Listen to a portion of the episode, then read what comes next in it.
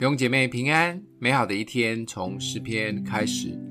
诗篇五十五篇十六到二十三节。至于我，我要求告神，耶和华必拯救我。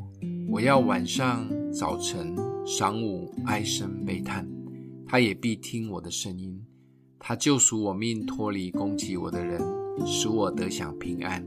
因为与我相争的人甚多，那没有更变不敬畏神的人，从太古长存的神必听见而苦待他。他背了约，伸手攻击与他和好的人。他的口如奶油光滑，他的心却怀着征战。他的话比油柔和，其实是拔出来的刀。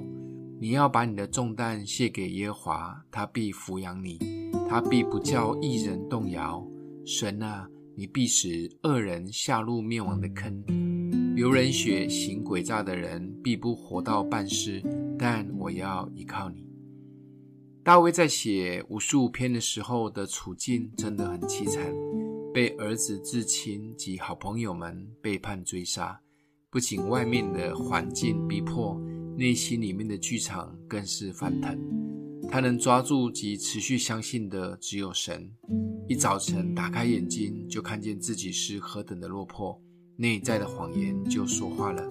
所以一早晨，大卫就要祈求神的怜悯及帮助。心情平静了几个小时以后，又撑不住了，谎言又再次的起来。大卫要立刻来到主的面前，呼喊求帮助，以为已经没有问题了。夜黑了，孤单及挫折感又袭了上来，只有再次的祈求平静，晚上才能够平安睡得着觉。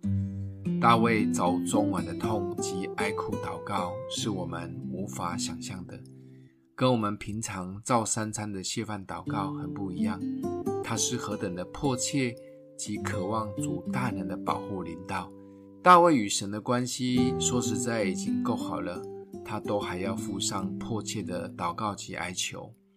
我们真的渴望神帮助我们吗？不要只有三餐前礼貌性的谢饭祷告。一起来付上代价，匍匐在主的面前，迫切地寻求他的帮助吧。今天默想的经文，你要把你的重担卸给耶和华，他必抚养你，他永不叫一人动摇。我们一起来祷告：爱我们的父，你是帮助我们的神，我们承认我们祷告太少，求主吸引我们，也相信你的大能。奉耶稣基督的名祷告，欢迎分享出去，愿上帝祝福你哦。